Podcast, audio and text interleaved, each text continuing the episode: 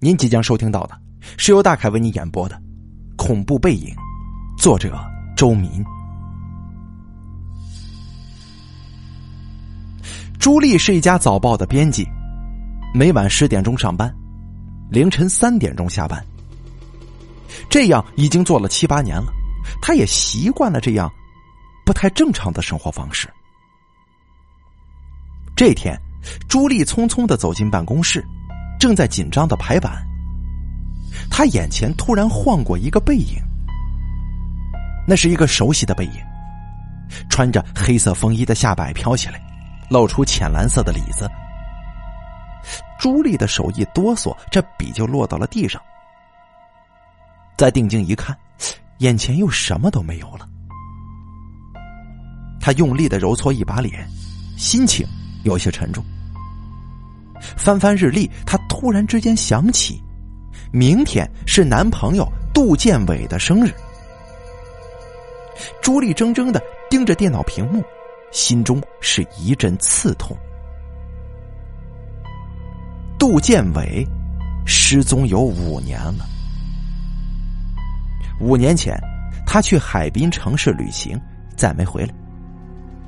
曾经有三年的时间，朱莉几乎踏遍了整个滨海市，至今《滨海日报》仍然刊登着杜建伟的寻人启事。但朱莉明白，他一定是出了意外，否则不会不跟他还有家人联系的。可是杜建伟为什么会出意外？他细致严谨，甚至连家门的钥匙都没丢过。他曾经查到过杜建伟住的宾馆。他在滨海待了五天，每天早出晚归。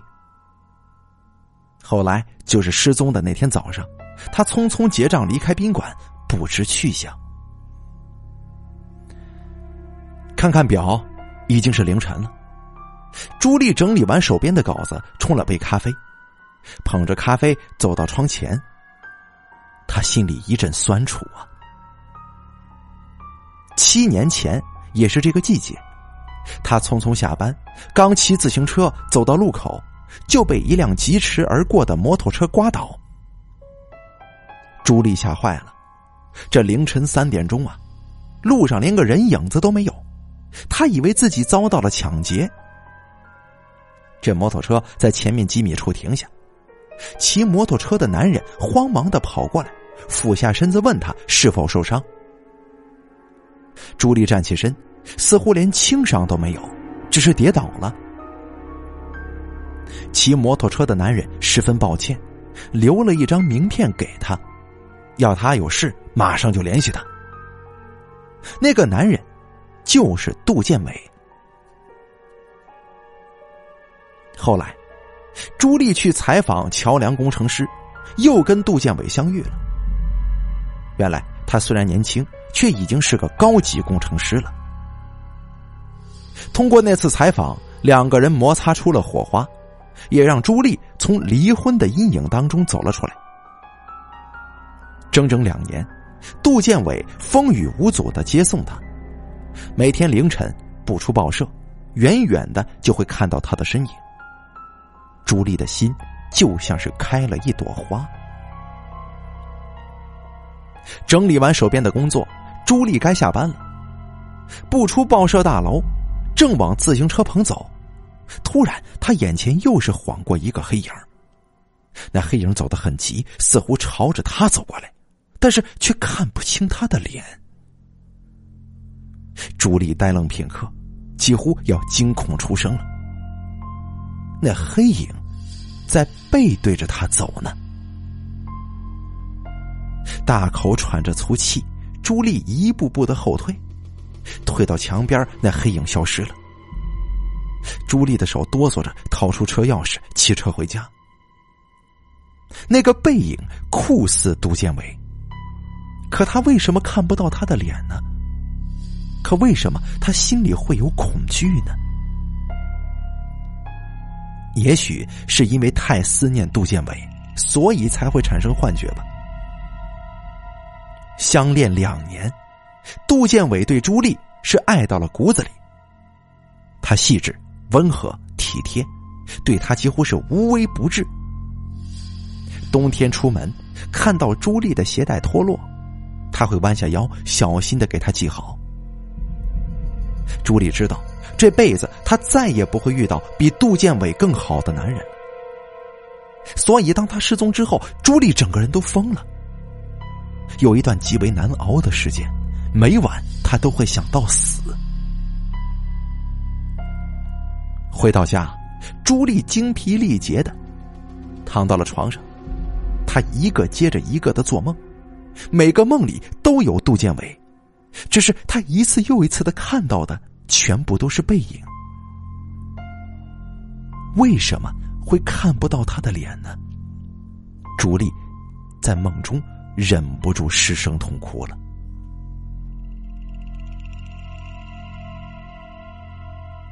从梦中醒来，已经是下午了。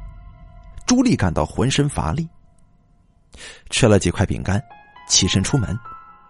楼下已经送来报纸，有他的早报。他拿起来坐到一边看。朱莉是副刊版的编辑，他对新闻不太感兴趣，可是匆匆翻了翻，角落里有一则消息引起了他的注意。消息是这样的：说距滨海市七十公里的谷底沟发现两具不明尸体，尸体已经高度腐烂，法医鉴定是坠落悬崖而死，死亡时间至少是五年之前，死者的身份暂时还不清楚。呆呆的盯着这条消息，朱莉的心越跳越急。杜建伟会不会一时兴起？去沟底游玩？他曾经编发过有关沟底传说的稿子。杜建伟似乎问过他什么，颇有兴趣。这死掉的两个人当中，会不会有杜建伟呢？匆匆上楼回家，朱莉拿起电话打给早报的驻滨海市的记者。他急匆匆的询问这两个死者是否有最新消息。记者说：“现在警方正在沟底大范围盘查有关死者的身份证明。初步估计是一对游客，也有可能是殉情的情侣。”放下电话，朱莉心头升起一个强烈的感觉：去滨海市，一定得去。隐隐约约的，他感觉到其中一个很可能就是杜建伟。他刚刚买好机票，记者又打来电话。沉吟片刻，他说：“刚刚从公安局得到最新情报。”一听他说到这儿，朱莉的心一下子提到了嗓子眼儿。他声音颤抖着问：“其中有杜建伟，对吗？”那个记者说是的，在沟底找到了两个游客的钱包。一个是杜建伟，一个叫李红英。朱莉的身子一晃，差点摔倒。果真是杜建伟，他真的出了意外。尽管早有心理准备，朱莉还是泪流满面，这心是弯着疼。半晌，他挂上电话，开始办理登机手续。坐上飞机。朱莉整个人呆呆的。杜建伟为什么会跟李红英在一起呢？李红英是他的初恋情人，后来嫌弃他工资低，常年在外，两个人分手了。分手之后，李红英离开了这个城市，去了异地。靠在窗口，朱莉想起他曾经编发的异闻录。沟底附近居住的大多数。都是苗族。相传，绕过沟底，就是牛头山。牛头山的牛嘴当中，苗族族长世世代代在此下蛊。起先是为了阻止苗人与异族通婚。后来，但凡相爱的苗族男女，都会在清晨赶到牛头山，将贴身的衣物，或者内衣，或者棉袜。投进这个如同牛嘴的这个深洞当中，相传这么做，两个人就会一生一世在一起。这个传说源远流长，技术颇多。杜建伟会不会是想去牛头山，结果跌落悬崖，落进谷底沟吗？朱莉越想，心里越感觉到沉重。两个小时之后，他抵达了滨海市，租了车，直奔谷底沟。正是中午，烈日兜头落下，山边空无一人，呆呆的看着两边的荒山。朱莉打了个寒颤。杜建伟在这沟底风吹雨淋了五年吗？这到底是为什么呢？走了几里山路，朱莉找到了一户人家落脚。他决心要弄清楚整件事情的来龙去脉。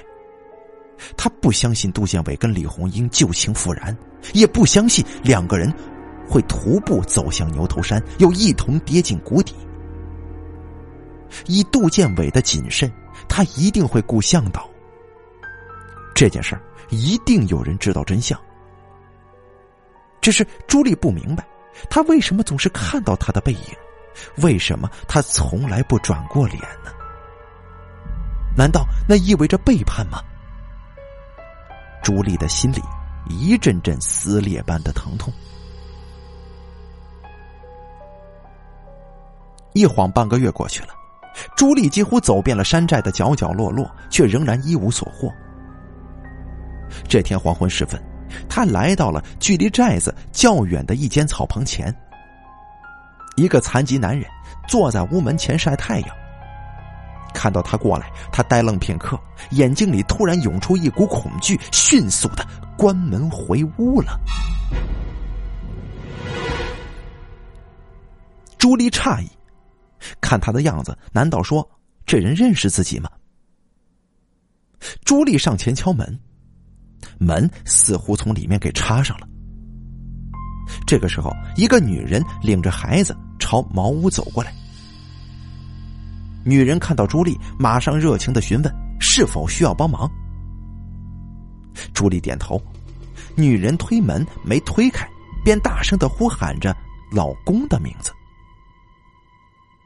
就在这个时候，门终于开了。朱莉进到屋里，发现男人勾着头坐在角落里，一屋子的烟气。山里人好客，这女人家穷，但他们还是拿出了这个腊肉、干豆角，炒了一盘香喷喷的菜。男人始终不说话，女人给他倒了一盅酒。抱歉的对朱莉说：“自己的男人受过伤，这脑子不太好使。”男人将杯子里的酒一饮而尽，突然长长叹了口气。他说：“他自己知道朱莉是来干什么了。五年前，他在一个男人的皮夹里见过朱莉的照片。”朱莉放下筷子，平静的看着男人。问那个人发生了什么事男人摇了摇头，满脸痛苦。我这条残腿，就是那次落下的。当时正是半夜，情形十分危急，我跳了车。我的摩的跟两个游客，都掉进了谷底沟。你知道的，报案的后果会是什么？所以我逃回了家。从那以后，我几乎每天晚上都在做噩梦。开了十来年摩的，我第一次遇到这样的事情啊！朱莉强压着愤怒，连珠炮一般的问：“为什么会出事故？那对游客是什么关系？他们为什么要在黑夜去牛头山呢？”男人默默的喝了一口酒，接着说：“那个男的。”听信了关于牛头山的传说，他带了自己的内衣，跟喜欢的女人的袜子，要上牛头山。他的样子仿佛很担心女人离开他，太喜欢一个人了，总会疑神疑鬼。至于车上的女人，好像是在滨海市偶然碰到男人，就一起过来。他对男的说自己喜欢上了一个百万富翁，可那个富翁一直没表示。他要跟那个富翁一生一世在一起。这天黑路滑，我根本不想去牛头山的，也想劝他们，那只是一种传说而已。可是他们执意要去呀，每个人给我两千块呢。要知道，我有可能一年也挣不了两千块钱，这一下子能拿到四千块。我决心冒险跑一趟。朱莉呆愣半晌，那后来呢？后来又发生什么事了？男人摇了摇头，说：“后来的事他压根儿就没想到。一路上一直都是女人在说话，他不停的说。后来他就哭了，他突然对那个男的说自己根本就没喜欢上什么百万富翁，他爱的还是他，他后悔了，他还要跟他在一起。他说这个世界上他只爱他一个人。”可是不管那个女人怎么说，那男的就是不动心，只说自己另有所爱。再后来，那个女人放声大哭，走到拐角处，他突然用力晃起了摩托车。这么窄的山路，小心行走尚且危险，那女的可疯了，仅仅摇了两三下，我还没来得及说什么呢，就再也把握不住，这摩的突然就朝着深谷窜出去了，我。我这吓坏了，我本能的跳了车。我当时把腿摔断了，而他们俩随着摩的就翻滚进了谷底沟啊！后来我想清楚了，那个女人是想跟这个男人一起死呀。听到了事情的来龙去脉，朱莉呆呆的坐着，一直愣在原地，脑子里一片空白。回到家，朱莉躺在床上一动也不想动。他记起来，那关于牛头山苗人下蛊的稿子，杜建伟问过他两次，问他信不信。他开玩笑的说信，深信不疑。他还想起来，他生日那天，杜建伟买了大束的玫瑰向他求婚，可是他拒绝了。他这个拒绝不是他不想，他迫切的想。可是他还没有准备好。他第一次离婚是因为不孕，他害怕失去杜建伟，他太害怕了，一直不敢告诉他。后来他心怀忐忑，向最好的女友求助。女友是医生，说不如他想个办法，让他们来自己的医院做一次体检，出个假证明，证明杜建伟患不育症，这样他们俩的关系就万无一失了。想了很久，朱莉答应了。杜建伟去拿的诊断书，回来之后好几天他闷闷不乐。朱莉不忍心，一直在寻找机会想告诉他实情，可是每次他刚要说些什么，杜建伟都会制止他。不久，他独自来到滨海市，他这是想去牛头山。他那么爱他，他只想跟他在一起。一生一世，泪水顺着朱莉的脸颊滑落下来。原来，他之所以看到的全部都是背影，是因为他不敢去面对他。